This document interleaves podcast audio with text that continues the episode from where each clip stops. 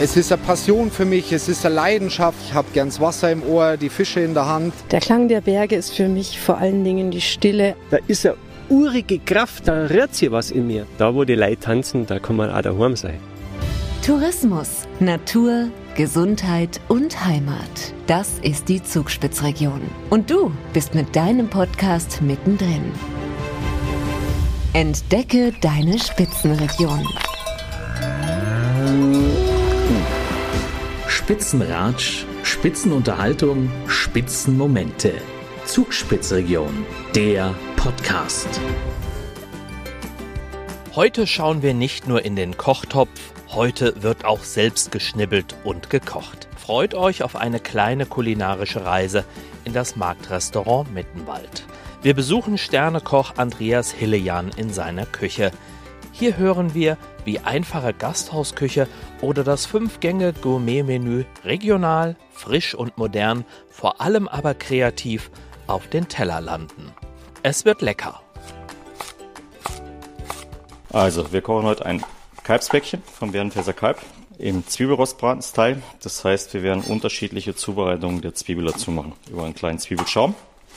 Dann haben wir eingelegte Essigzwiebeln und ein Rotweinschalottenkonfit. Seit über zehn Jahren bist du hier in Mittenwald mit deinem Marktrestaurant. Wann war für dich klar, ich werde Koch? Ah, die Entscheidung ist an sich so ein bisschen mir abgenommen worden. Also ich bin Jahrgang 71 und habe in vielschichtige Berufsbilder Bewerbung geschrieben. Und am Ende muss ich sagen, ist der Koch Gott sei Dank übrig geblieben, weil ich finde es einen sehr erfüllenden Beruf, tägliche Abwechslung. Man hat viel Spaß dran, man kann gestalten und äh, ja, ein sehr kreatives Berufsbild mittlerweile. Und wie kriegt man das hin, dass äh, die Augen nicht tränen beim Zwiebelschneiden? Nach den ersten 50 Kilo geht das von ganz alleine. 2023 erhielt das Marktrestaurant den siebten Michelin-Stern in Folge. Eine Auszeichnung, auf die Andreas sehr stolz ist. Der bodenständige Koch sagt aber auch, das ist eine Leistung des ganzen Teams, während er weiter schnibbelt. Aber nicht lange, der nächste Arbeitsschritt steht an. Für das Bäckchen bereiten wir zu mit einem klassischen Schmoransatz.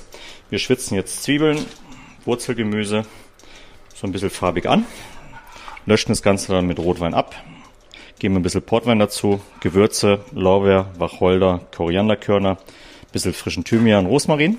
Ganz tolle Gewürze, die ja letztlich, sagen wir mal, doch die halbe Miete sind, oder? Wichtige Faktoren, weil durch die Gewürze kriegst du Rückgrat in die Gerichte rein. Heute wird sehr oft über Umami gesprochen, der fünfte Geschmackssinn.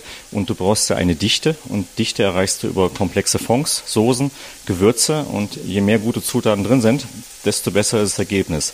Kunst ist natürlich, das so wohl dosiert einzusetzen, äh, dass die ganze Balance nicht außer, aus den Fugen gerät. Dass man sagt, du schmeckst alles ein bisschen und es verbindet sich nachher miteinander. Und wie ist das jetzt mit dem Vorurteil verliebt sein und zu viel Salz? Ja, ich bin seit zehn Jahren glücklich verheiratet. Also funktioniert ganz gut mit dem Salzen. Und dann wird abgelöscht.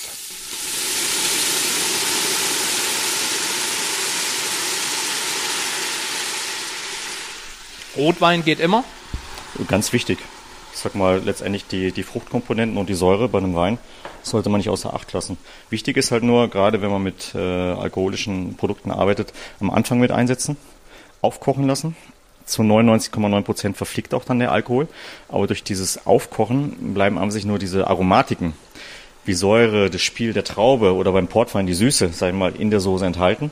Und es schmeckt nicht vordergründig. Klassisches Beispiel, Kartoffelsuppe mit einem Spritzer Weißwein verfeinern. Es schmeckt nur noch nach Weißwein, wenn du die Suppe fertig hast. Und nicht mehr nach Kartoffel. Ich kann mich an letzte Woche erinnern, eine Tagliatelle Sahnesoße. Äh, wir haben zu spät reingetan. Ja, das kommt dann dabei raus. Aber man muss auch nicht das verwenden, wo, was letztendlich dann getrunken wird. Also diesen Usus muss man auch nicht folgen. Ich finde, wenn man eine gute Qualität hat über Landweine, äh, was so Einstiegsweine sind von Weingütern, da kommt man ganz gut mit zurecht. Beim Rotwein immer so ein bisschen Merlot, der ist fruchtiger, der hat eine schöne Farbe. Und das gibt auch, äh, sagen wir, eine schöne tiefgründige Farbe dann bei der Soße. Kochen ist deine Leidenschaft. Was war dein erstes Gericht, was du als kleiner Junge zu Hause gekocht hast und wie hat's geschmeckt? Das weiß ich nicht mehr. Aber ich sag mal, mit meiner Kindheit ist verbunden Grünkohl. Das ist das Gericht, was für mich emotional behaftet ist, äh, was meine Mutter immer im Winter gekocht hat und da geht nichts drüber. Ich glaube, es könnte sogar schlecht schmecken. Ich fände es immer noch gut, weil es so ein Gericht von der Mutter ist. Und ich glaube, das hat jeder, wo man sagt, wenn ich nach Hause gehe, das verbinde ich mit Heimat. Und das ist für mich so das Nonplusultra. Und man muss sagen, wir haben hinten einen eigenen Garten dran gehabt.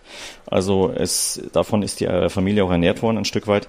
Wo man sagt, wir, bevor wir an den See konnten, wurde manchmal auch erst der Pfirsich noch äh, eingemacht oder die Bohnen geschnitten und geerntet. Also wir sind letztendlich mit frischen Lebensmitteln groß geworden. Mit einem Nutzgarten, wo die Familie daraus ernährt wurde, wo auch Dinge für den Winter eingemacht worden sind. Also war so dieses Thema Kochen für mich an sich immer präsent. Nutzgarten, auch selber wieder Sachen anbauen, ist ja auch momentan wieder voll im Trend ist eine Geschichte, die gerade wieder richtig am Entstehen ist. Viele suchen den Ausgleich, also in der Natur, dass sie auch äh, Dinge selber anbauen. Und ich glaube, wenn man die Qualität der Produkte sieht, wenn man sie teilweise in einen Garten holt, frischer geht's nicht mehr. Ne? Oh, es duftet schon, aber man riecht den Rotwein noch gut. Ja, so soll's sein, oder? Jetzt sehe ich aber da noch äh, Schalen von den Zwiebeln. Hast du geschlammt? Nee, hat alles seine, seine, seine Daseinsberechtigung. Ist letztendlich wie die schwarze Zwiebel bei der Brühe, die vielleicht viele noch kennen, wo du schwärzt und die Schale auch dran ist. Wir waschen die Zwiebel, dass kein, keine Erde mehr dran ist und die Schale selber gibt nochmal eine schöne Bräunung ab für die Soße. Also gerade für dunkle Ansätze, wenn die Zwiebel sauber ist, würde ich mir die Arbeit sparen, die Zwiebel zu schälen, weil gibt wirklich nochmal ein schönes Farbelement.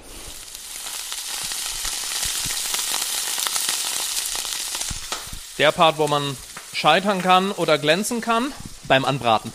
Nee. Also mit, mit einer richtig guten Pfanne, die man schön heiß werden lässt, klappt das schon. Wichtig ist, Pfanne heiß werden lassen, Öl reingeben lassen, das Fleisch einlegen und auch wirklich schauen, dass das Fleisch eine gewisse Grundtemperatur hat, nicht kühlschrankkalt reinlegen. Auch nicht unbedingt vorher salzen, weil das zieht meistens immer ein bisschen Wasser. Und dadurch, dass wir das Kalbsbäckchen sowieso in einem Sud garen, ziehen die Geschmäcker an sich sehr schön ein. Und beim Garen nachher im Sud ist noch wichtig, runter mit der Temperatur, nicht mehr bei 200, 220 Grad, sondern ruhig so 100, 120 Grad im Backrohr bei einer leichten Umlufttemperatur und dann so gute zweieinhalb bis dreieinhalb Stunden sanft schmoren lassen.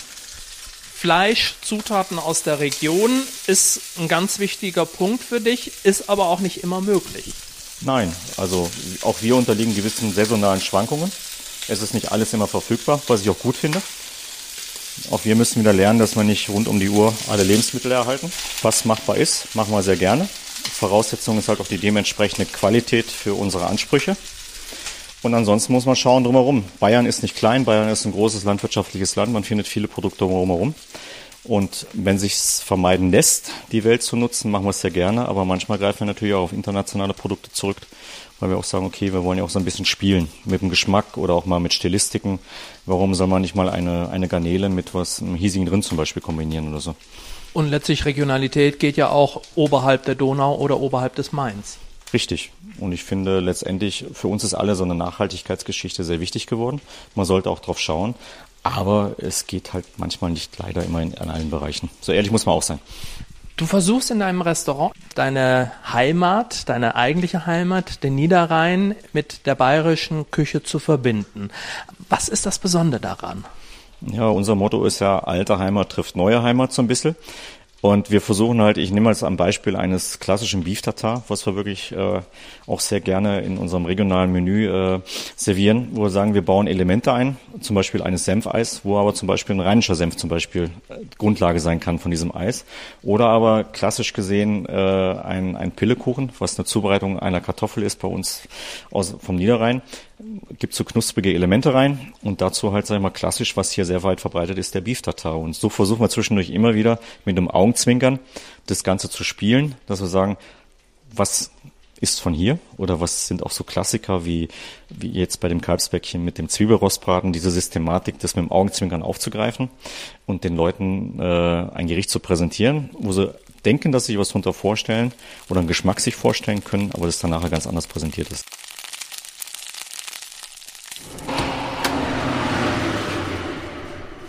So, der Ofen ist an. Da kommt jetzt das Kalbsbäckchen rein. Jetzt haben wir drei Stunden Zeit, gemütlich ein Gläschen Wein zu trinken. Vielleicht auch zwei. Oder zwei. Drei Stunden ist lang.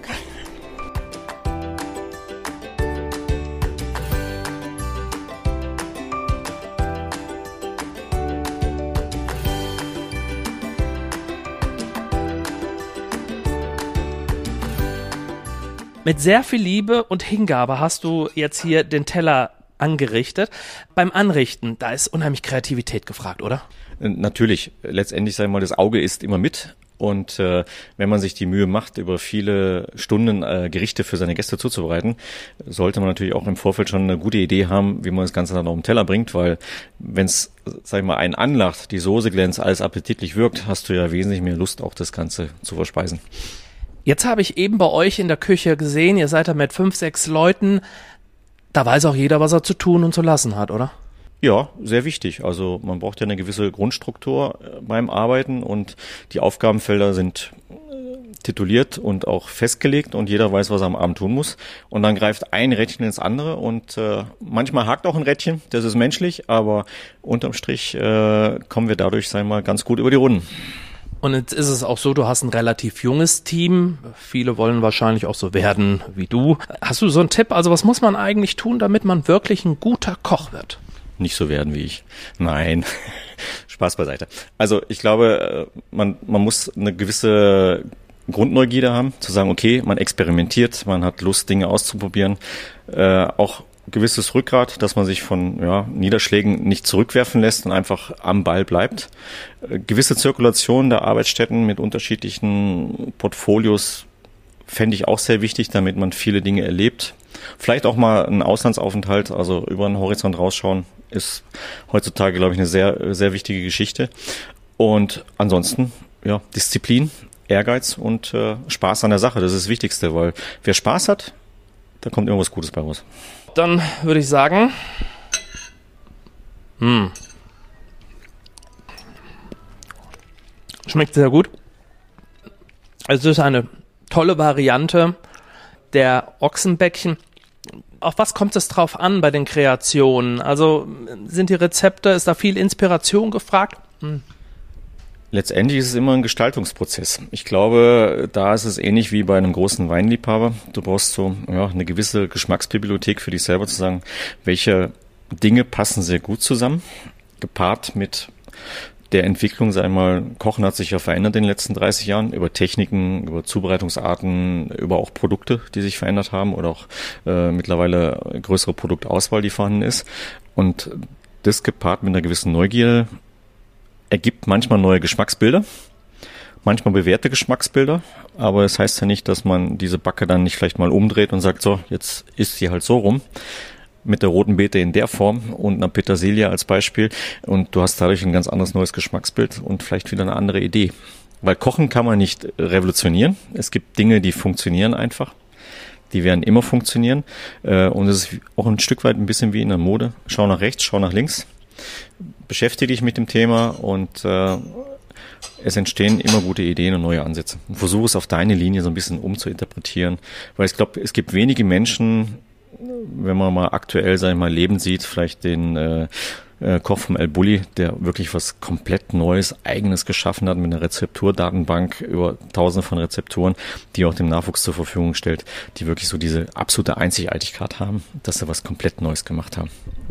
Dem ist nichts mehr hinzuzufügen. Dann würde ich sagen, Glas Nummer 5. Und vielen Dank, dass ich da sein durfte. Da war's. Dankeschön. Das war ein kulinarischer Ohrenschmaus mit Andreas Hillejan aus dem Marktrestaurant in Mittenwald. Und auf meinem Rezeptzettel steht schon jetzt wieder ein Besuch bei meinen Freunden in der Zugspitzregion. Sei auch du dabei und abonniere diesen Podcast.